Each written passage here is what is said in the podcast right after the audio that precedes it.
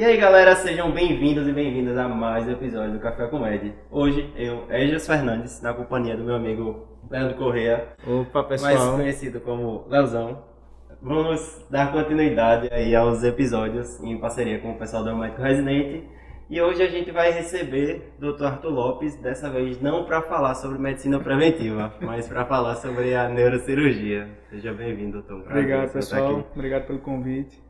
É, a neurocirurgia, como muitos sabem, é uma especialidade assim muito cobiçada, muito interessante e acredito que muito chamativa para a maioria das pessoas, tanto leigas, acredito É. eu, como para os acadêmicos, né? Até para gente que é médico, Parece- enfim. Parece algo meio que inalcançável às vezes, né? o pessoal faz muito, tem muito estereotipo, né?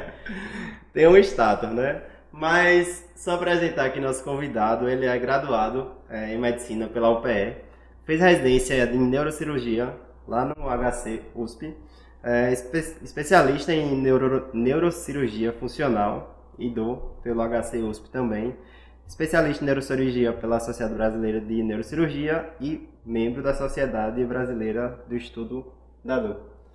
Um grande currículo.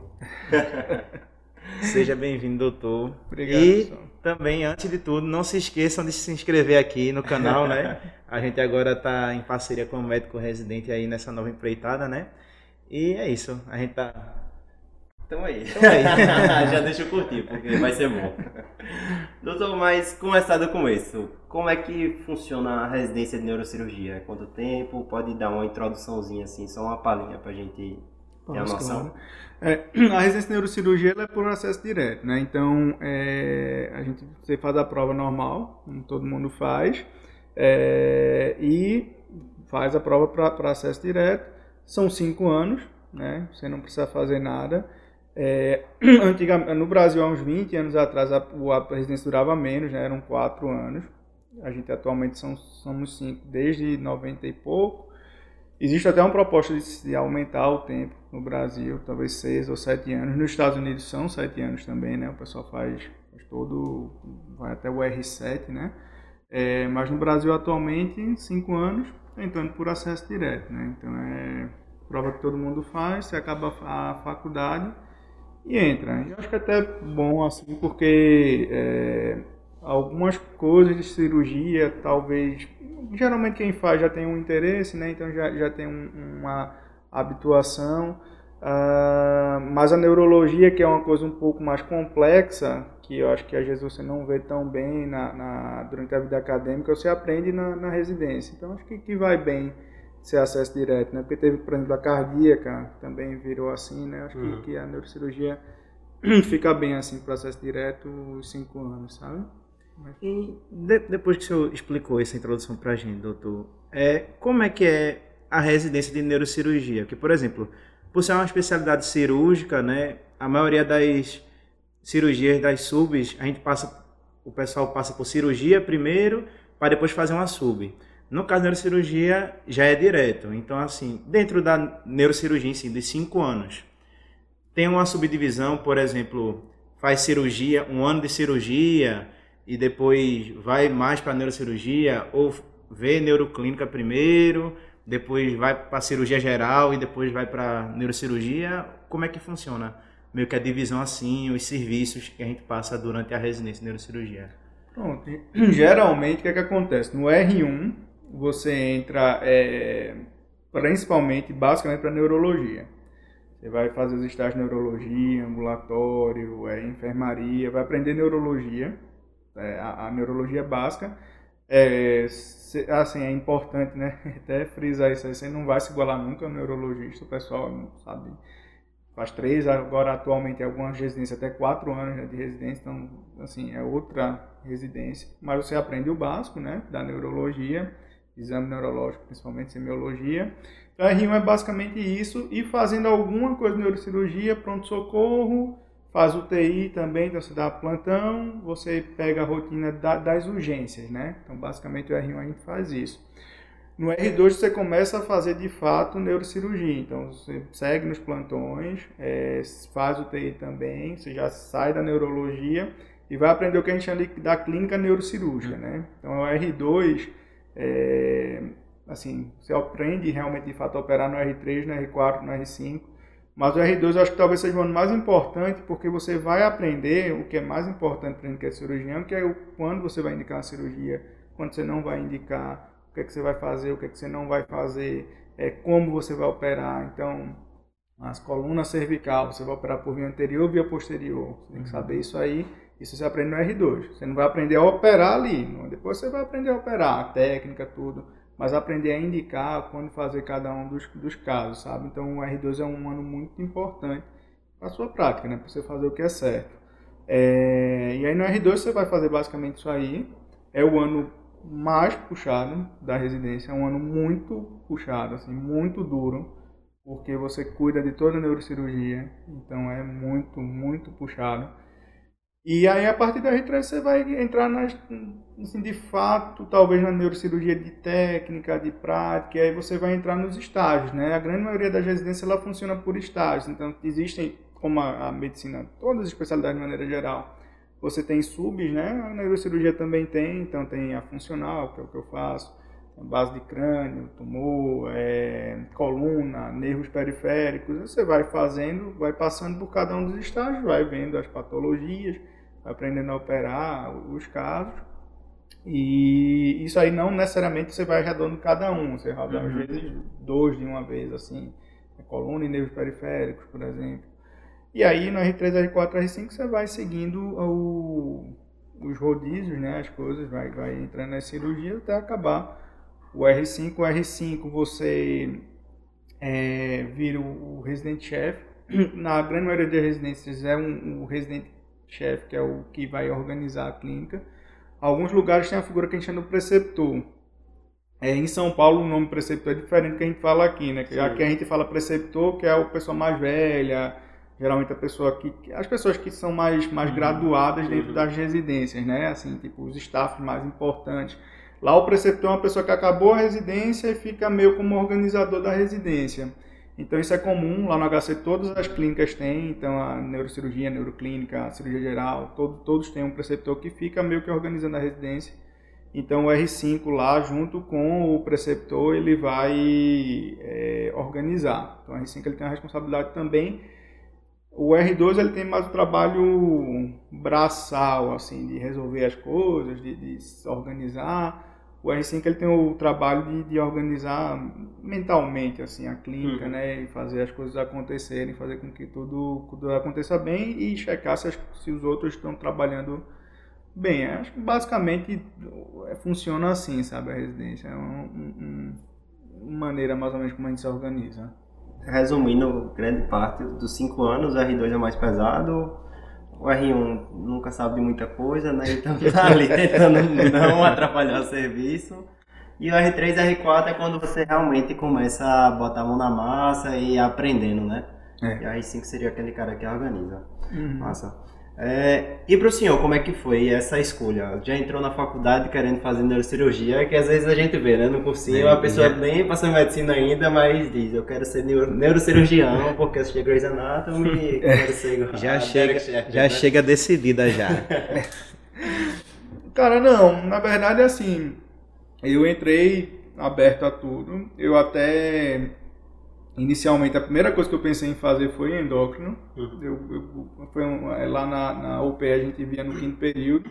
Gostei muito, achei muito legal. Aí depois eu, assim, eu sempre fiz muita coisa na faculdade, uma coisa que eu acho que é importante, e mesmo que, que as pessoas que vão direcionadas, eu sempre falo, né, você tem que ver tudo, você é médico. Primeira coisa, antes de ser neurocirurgião, você é médico. Então, é, ver tudo, e eu gostava de fazer muita coisa. Então, fiz plantão de NEL, fiz plantão de obstetrícia, UTI, e aí, do, no final, assim, do, do, da graduação, entrei na Liga de Cardio e na Liga de Neuro. Acho que no sexto período, eu entrei nas duas. Gostava muito de cardio também. Acho que cardio também é muito dinâmico, é uma clínica legal. Eu acho, eu acho muito interessante também. E, e comecei a fazer neuro aí nos plantões no HR, achava legal, tudo. Gostava, mas aí quando. E achava neurologia muito legal também. Acho muito interessante também neurologia. Acho que são os melhores médicos, assim, admiro demais. São, são brilhantes. E, e aí no internato, primeiro, meu, meu primeiro rodízio no internato foi de cirurgia geral, lá no Getúlio. E eu assim, gostei muito, assim, eu via a rotina, achava pô, legal, chegava lá 5 e meia, 6 horas, ia organizar as coisas tal, 7 horas começava a operar. Porra, é isso que eu quero fazer. Eu uhum. achava assim, eu, eu gostava da neurologia e gostei da parte cirúrgica, assim, do dia a dia. Porque eu acho que você também divulgar por um plantão é meio difícil, assim, você dizer, ah, o plantão tal. Gostava do plantão, achava legal tudo. Gostava de subir nas urgências lá, como estudante. Mas quando eu via dia a dia, eu disse, porra, isso é legal. Gosto, assim, você faz um consultório, assim, é legal, mas assim, não é só o que eu queria, só fazer consultório.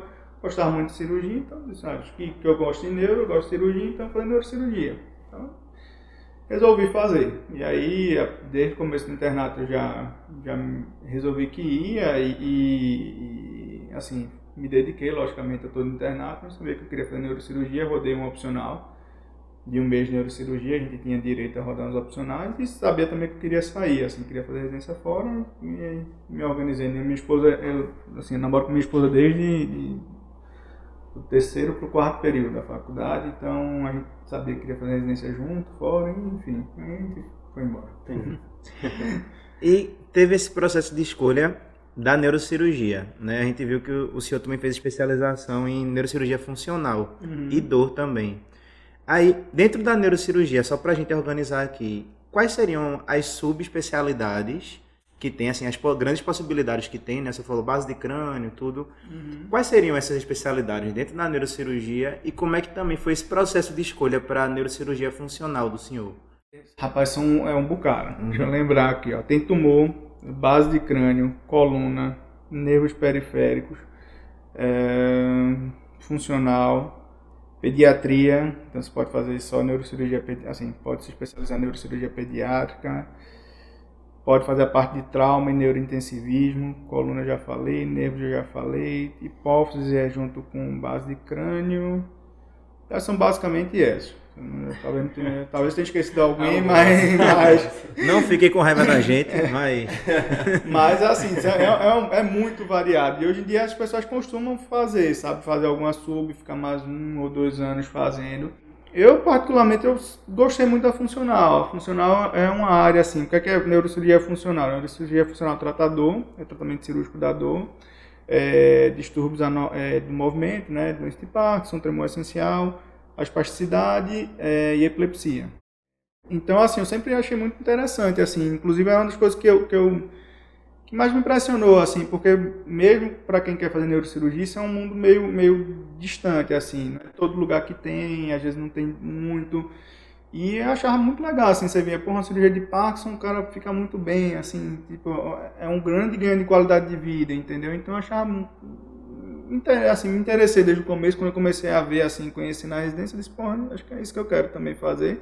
Muito legal, você vê uma pessoa com dor, você melhora, entendeu? Você traz um ganho de qualidade de vida, uma pessoa que tem epilepsia, para de ter crise, melhora o número de crise, porra, é, é muito legal, entendeu? Então, gostei, assim, gosto de outras coisas também, coluna, a gente faz é, é, nervos periféricos, enfim, tudo, tudo é interessante, mas a funcional acabava sendo mais mais legal, assim, sabe? Mas de maneira geral, a neuro, todo, assim, quase todo neurocirurgião, ele, hoje em dia ele acaba e ele vai acabar se especializando em uma área. Mesmo que na prática, a gente, assim, você vê todo mundo, por exemplo, eu sou neurocirurgia funcional, prefiro, se eu pudesse, só faria isso, mas assim, eu opero tumor, opero coluna, porque assim, na prática, questão de volume tudo, você acaba fazendo tudo, mas é, acaba que as pessoas elas vão se especializar em alguma área assim que tenham mais interesse, sabe? Entendi. Professor, é, eu nunca ouvi falar, não sei se já ouviu falar, mas não sei se existe. Existe especialização é, é, para neurocirurgia, no caso, por exemplo, algumas especialidades têm, têm as especializações, né? Para neurocirurgia, que assim, aparentemente parece uma especialidade muito prática, né? Muito mão na massa. É. Existe isso, uma especialização? E se existir, existem especializações com uma carga horária parecida com a, com a residência? Não, não tem. A gente não pode, assim, não, você não pode, não, não existe uma especialização, um curso.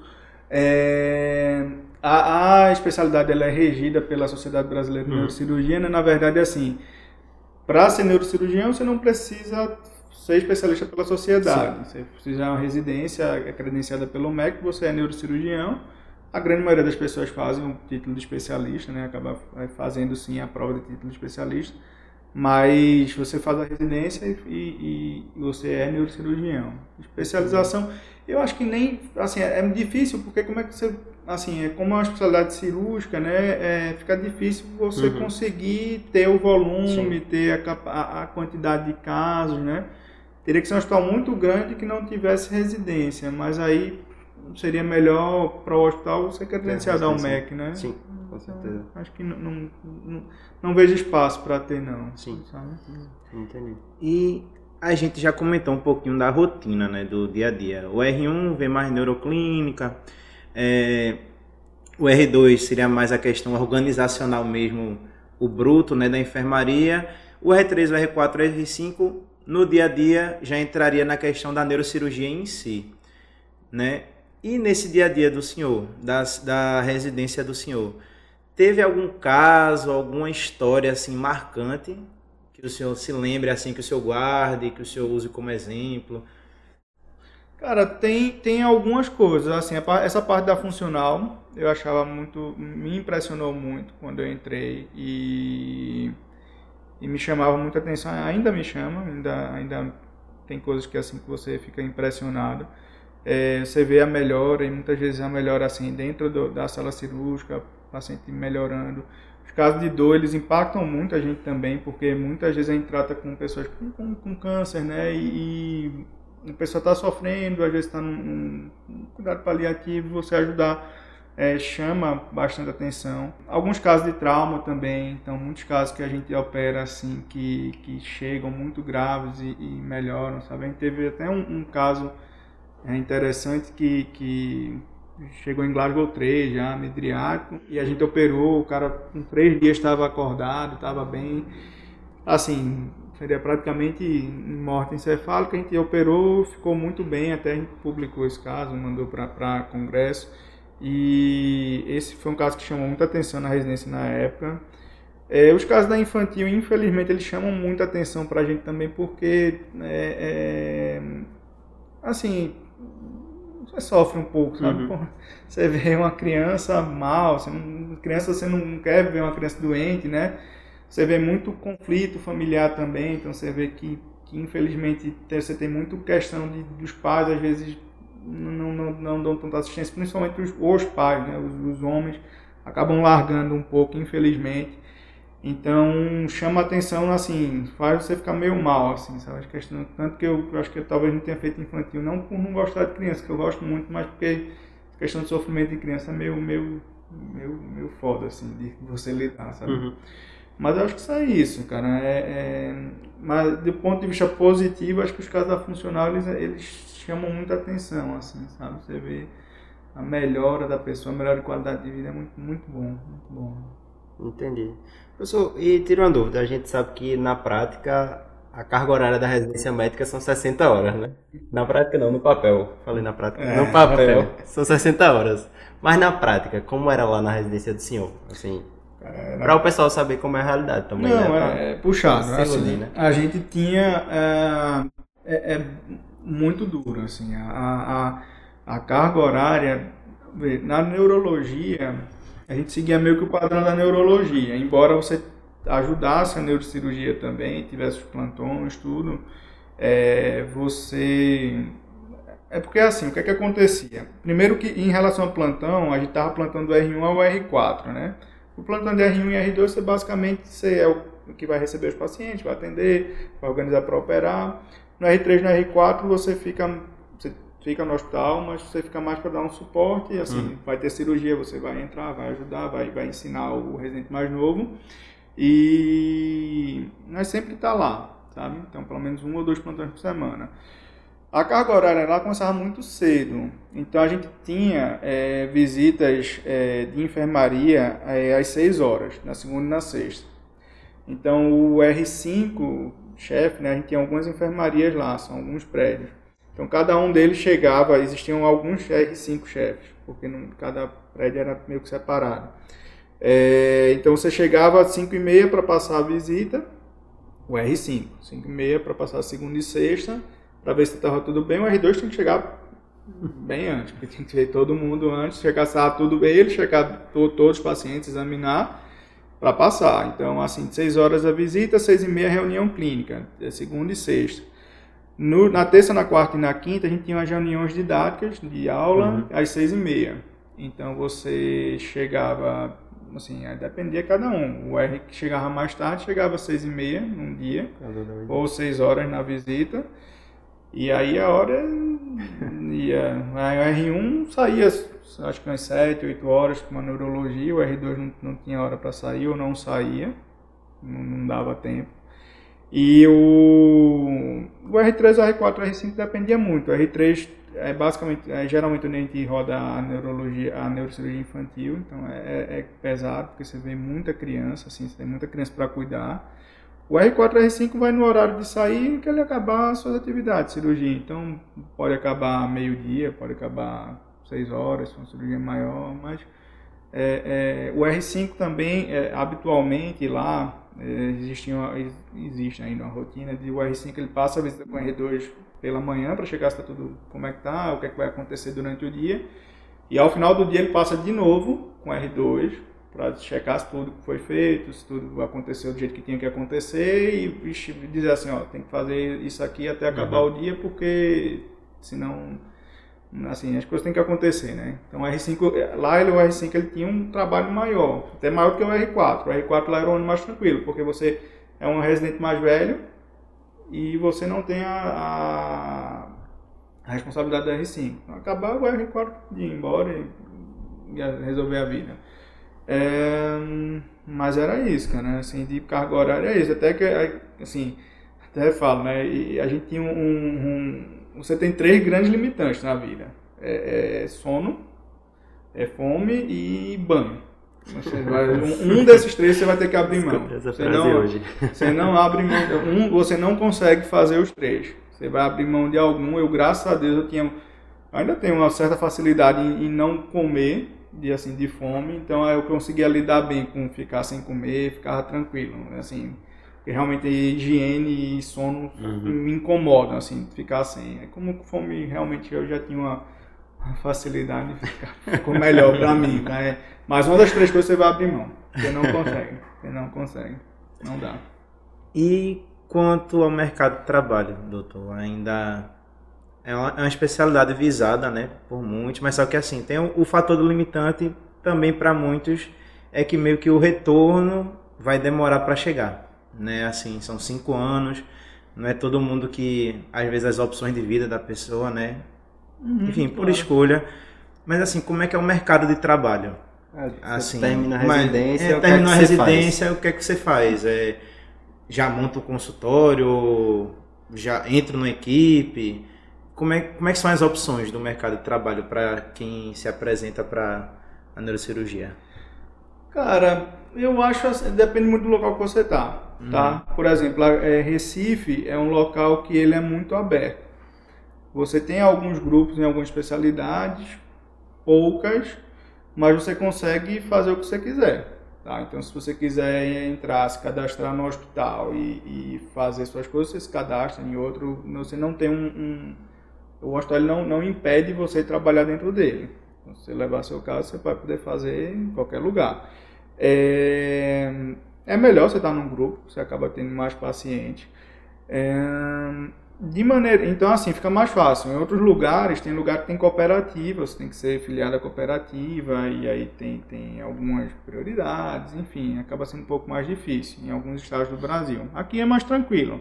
Então, assim, você pode, o que é que, que, é que o recém-formado faz habitualmente da plantão, né? Sempre manter um plantão para ter uma, uma renda mínima.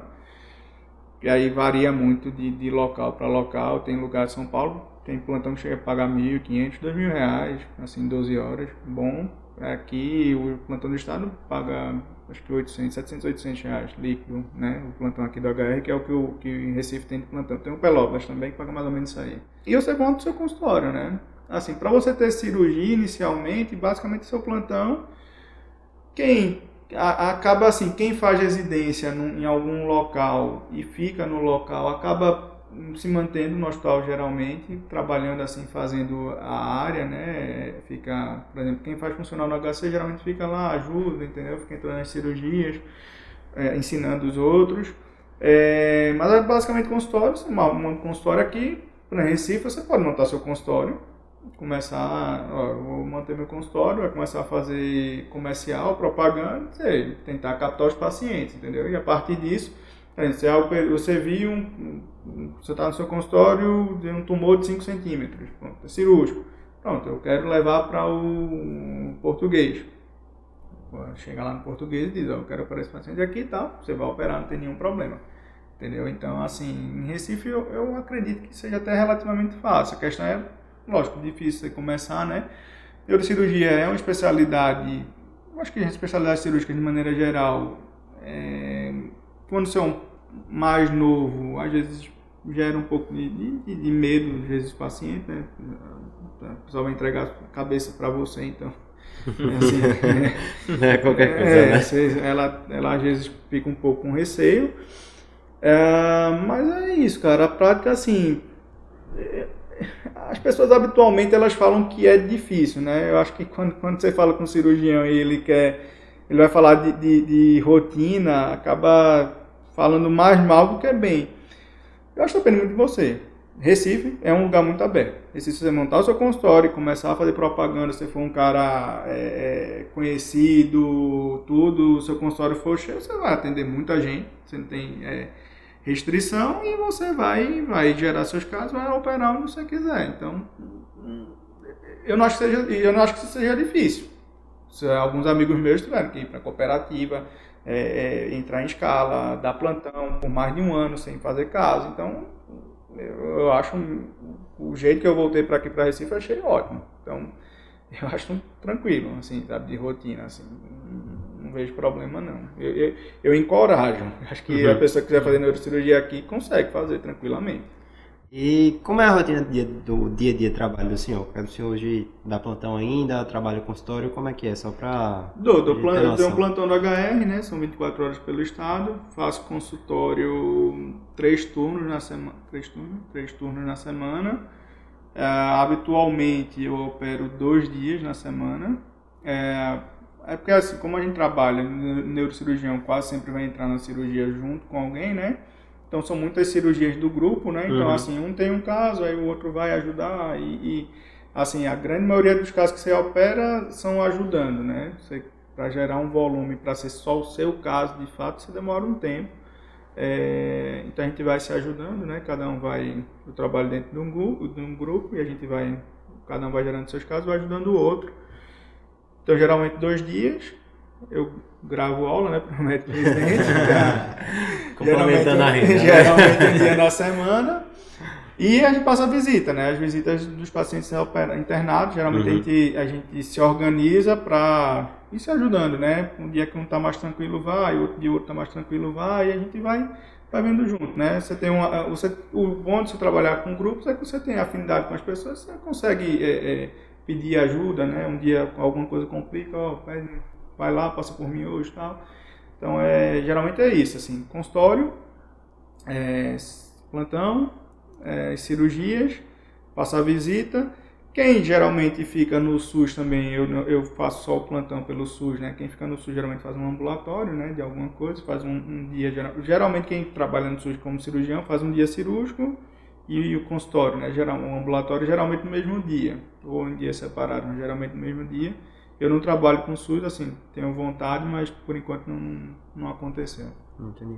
Entendi. E uma parte também que a gente queria saber, que até para deixar claro para o público também, é a questão da rentabilidade, do quanto, é, por exemplo, é, numa consulta de neurocirurgia no ambulatório, por exemplo, certo? Assim, inicialmente, você captar o paciente, quanto em média o neurocirurgião costuma cobrar, ou por cirurgia, cada cirurgia tem um valor específico, ou assim, você está num grupo, aí tem um valor acordado. Como é a questão da rentabilidade da área? Assim, Cara, valor, quanto a valores. o plantão é basicamente isso aí que eu falei, né, em 12 horas. Acho assim, é, é difícil, assim, claro que, que uhum. tem pessoas que fogem à média, tá? Mas eu vou falar em média aqui.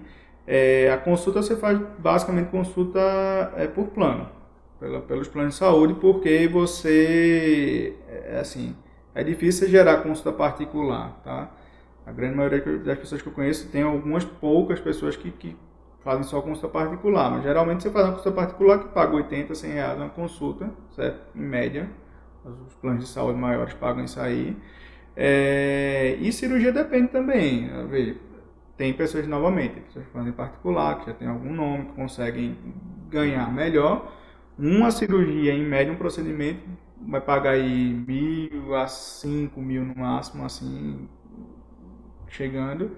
Então, acho que é isso. As visitas hospitalares, a grande maioria, não, você não cobra, não, não você não cobra, você não pode cobrar. É, quando você faz uma cirurgia, é, alguns planos de saúde, é, os, as 10 primeiras visitas e outros planos, as primeiras 15 dias de visita, eles não podem ser cobrados. Então, quando você passa a visita num paciente, por exemplo, paciente pré-operatório, você pode cobrar a visita. E a visita paga geralmente o preço de uma consulta. É uma consulta de consultório. Depois que você operou o paciente, você não pode cobrar a visita. Então, mesmo que você vá ver a pessoa, você não pode cobrar o plano de saúde quanto a isso. O, o preço da cirurgia ele engloba as visitas pós-operatórias. Então, se o paciente ficar um dia ou nove dias, você não vai ganhar. Tá? Então, é... então, assim, as visitas você até ganha de visita, mas é pouco, sabe? Uhum. É, que geralmente você vê no pós-operatório, então quase nunca gera alguma coisa assim, não. Então, mais ou menos isso, né? consulta uns 80, 100 por procedimento de cirurgia, 5 mil e os plantões. Então, mais ou menos isso aí. Aí depende do seu volume. Né? Se você tiver cirurgia todo dia, uhum. você tá bem. Senão, aí vai, vai, vai de cada um, né? Vai, vai gerar o volume. É, tem uma dúvida que surgiu agora existe, assim, o auge da carreira do neurocirurgião, por exemplo, ele terminou a residência.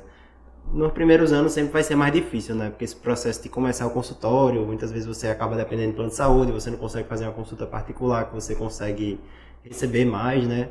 É, em quanto tempo, assim, você demora, digamos, para atingir esse auge da carreira? Cara, Se existe, né? Uma média. Eu, assim, eu as pessoas que eu conheço que fazem, isso também depende muito do, do lugar. Uhum. A gente está falando realidade de Recife. As pessoas que eu sei que fazem isso, elas têm pelo menos 45, 50 anos de idade. Tá? E aí já tem pelo menos uns 15 anos de formado.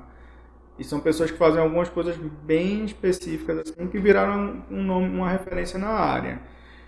É, realidade de outros estados pode ser um pouco melhor. Por exemplo, São Paulo você consegue trabalhar melhor por assim, em questão de retorno financeiro, porque você tem é, muito, o, o, capital lá é muito maior, né? Então, assim, você consegue, né? Existe uma cultura de, de, de organização, das pessoas cobrarem particular, não, não fazer uhum. consulta por plano, cobrar é, a cirurgia particular também. Ah, então lá você consegue um pouco mais jovem fazer isso. Aqui em Recife, assim, novamente, é, é, geralmente em 50 anos mas mesmo as pessoas que eu conheço que têm 50 anos ou mais, a grande maioria ainda faz tudo por, por operadoras, né? Por plano de saúde. É, é, atende por plano, cobra pelo plano. São poucas, acho que não tem cinco pessoas que fazem totalmente particular em Recife. E uma penúltima pergunta. É. Dá para empreender como neurocirurgião? Cara, dá. Dá. Você tem... É, é a gente até montou, né? Aproveitar fazer uma propaganda também. um curso de dor para estudantes, para médicos generalistas. A gente fez a, atualmente, eu trabalho dentro de um grupo de dor também, com, com outras quatro pessoas, né? Dentro do, do Hostel Português, a gente fez um curso de dor bem legal. Dá para, assim, o, o, seu grupo, você hum. pode empreender dentro do seu grupo como médico, né? Trazer inovações, você pode lançar cursos é, dentro da neurocirurgia você tem muito isso, assim, por exemplo, é, curso de neurocirurgia funcional, você vai ter o que a gente chama de hands-on, né? Você vai lá praticar um cadáver. Para dor também tem. Então, é, aqui no Brasil a gente ainda não tem tanto, porque é, for, aqui no Brasil você não pode ter usar cabeça, assim. Você já, assim, quem, quem gosta de neurocirurgia na prática, assim, às vezes vê que fora do Brasil você tem curso que você tem a cabeça, uhum. a pessoa corta o pescoço E a pessoa faz os acessos, enfim, uhum. faz tudo que quiser dentro da cabeça. Eles vendem, eles fora pode fazer isso. Aqui no Brasil você não pode é, partir o corpo, vender, uhum. enfim, não, não, pode. E aí, aqui no Brasil você tem muito assim, é, é, você pode cortar é, no IML, por exemplo. Lá a gente tinha, no IML não, desculpa, no IML você não pode cortar porque tem questões legais, no SVO. Sim. Você pode, é, a gente tinha uma estágio técnica cirúrgica que você não pode cortar lugares que vão ser expostos. Então você não pode fazer uma técnica na mão. Mas, por exemplo, a cabeça ele se corta, se corta né, na linha do, do scalp e aí como depois ele costura e não fica visível. Então uhum. uhum. podia treinar nisso aí. Mas, é, é, voltando para a pergunta, né, que eu me perdi um pouco, você pode fazer cursos de, de para neurocirurgiões. Uhum. Isso existe, existe muito mais fora do Brasil, mas você pode fazer também. É questão de, de querer mesmo. Entendi. Ok. E também uma última pergunta, doutor. Se tivesse um outdoor, onde todo mundo pudesse ver, onde todo mundo que passasse com os carros pudesse ver, tudo bem grande. Se o senhor pudesse escolher uma frase para colocar, o que é que o senhor colocaria?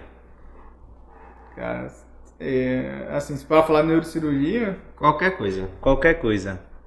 Sobre a vida, sobre o que quiser. Um pensamento, um, uma dica, chinês. um ditado. Provérbio chinês, né?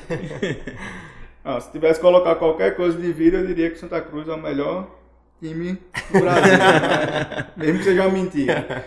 Mas, cara, eu diria, não sei, eu diria que neurocirurgia. Eu, eu sou bastante feliz com a neurocirurgia. Acho que a neurocirurgia é, é, é melhor especialidade médica que existe. Assim. É, encorajo todos a fazer. Acho que, que é uma coisa que é, é difícil, mas no final vale a pena. Foi árduo, mas chegou lá. É. É, chega no final do nosso episódio, a gente vai pro biscoito da semana, que aí é uma dica, né? E a gente sempre começa pelo nosso convidado. O senhor preparou alguma coisa pro pessoal? Um livro, uma série, um vídeo? Não, cara, é, achei legal isso aí. Achei bem interessante essa ideia da, da coisa. Eu, eu gosto muito, eu gosto muito de ler, gosto muito de música. E, e fiquei pensando nisso aí que vocês falaram. Um livro particularmente assim que eu, que eu achei muito legal que eu li ano 2020, né? Não foi ano passado.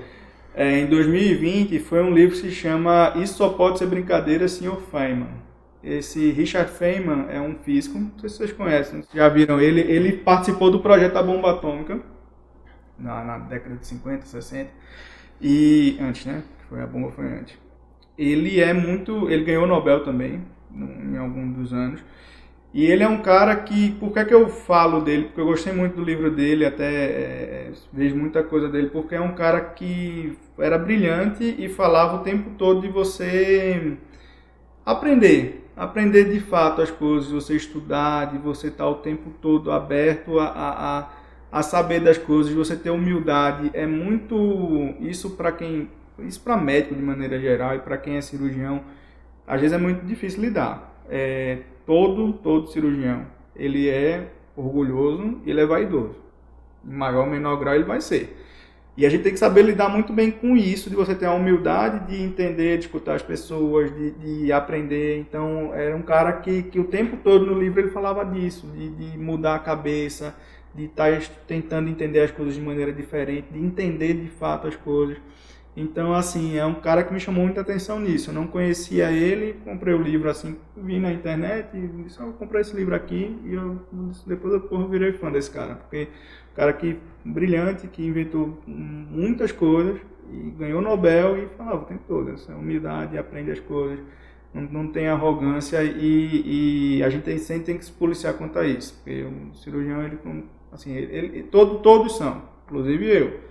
Mas assim, você tem que prestar atenção para não, não, não exceder, não, não tentar sempre estar aprendendo. Então, acho que o livro que eu, que eu indicaria seria o, o, livro dele. É uma autobiografia, ele escreve da vida dele, é muito legal. Legal. E aí, legal. É, fugindo né, um pouco do, da proposta do professor, é, eu trago algo mais para a gente relaxar né, um pouco também, né, de outra forma. Eu trago uma série, né, que lançou agora, né, na Netflix, como sempre, Não. né? Vai, continua. uma série que lançou agora, que não lançou agora, né? lançou a, a quarta temporada agora Não, que... pô. Não, Esse é meu biscoito, pô. Como é que teu você vai fazer isso comigo? Não dá. Não, é Continua, edição, continua, é edição continua. corta. Não, não tem problema não. Continua. Tem tô outro brincando, biscoito? tô brincando. Continua, continua. Bom, meu biscoito, é, eu trago aqui uma, uma série, né, que lançou agora a nova temporada, né, que é Cobra Kai, né, que é a história do reencontro, né, de Daniel, La, Daniel Larusso e Daniel Ja- Da- hã? Daniel Daniel. San, né, com seu arqui-inimigo Jack Lawrence. E aí eles estão nessa empreitada contra o, o, o dojo, né, que que Jack Lawrence fazia parte antes. E aí vou deixar para vocês verem porque é uma história muito boa para quem é fã de Karate Kid, né?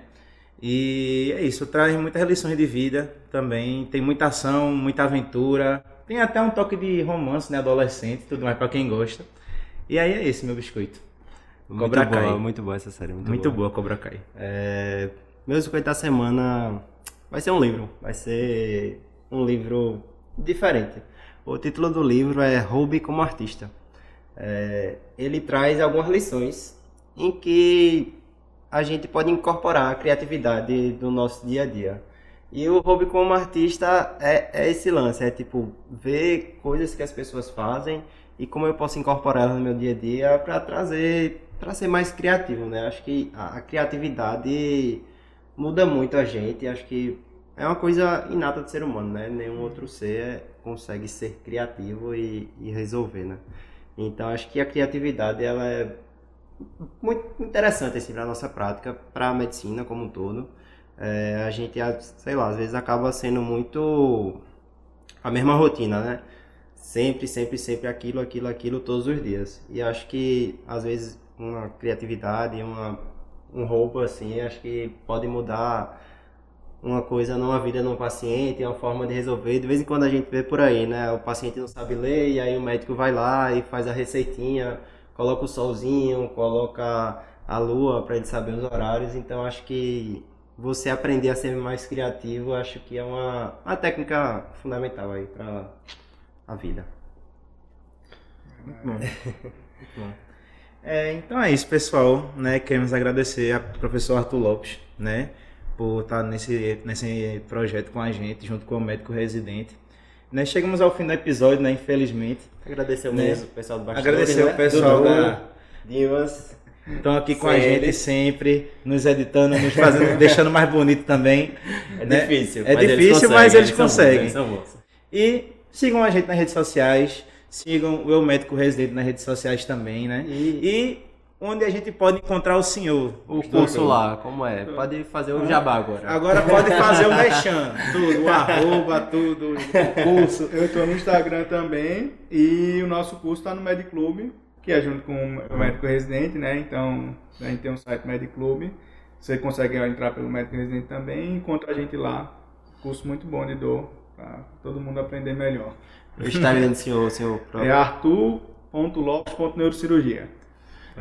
É isso, né? Bom, É gente, isso. esse foi mais um episódio do Café com Med. Gostaria de agradecer a todos por nos ouvirem até aqui.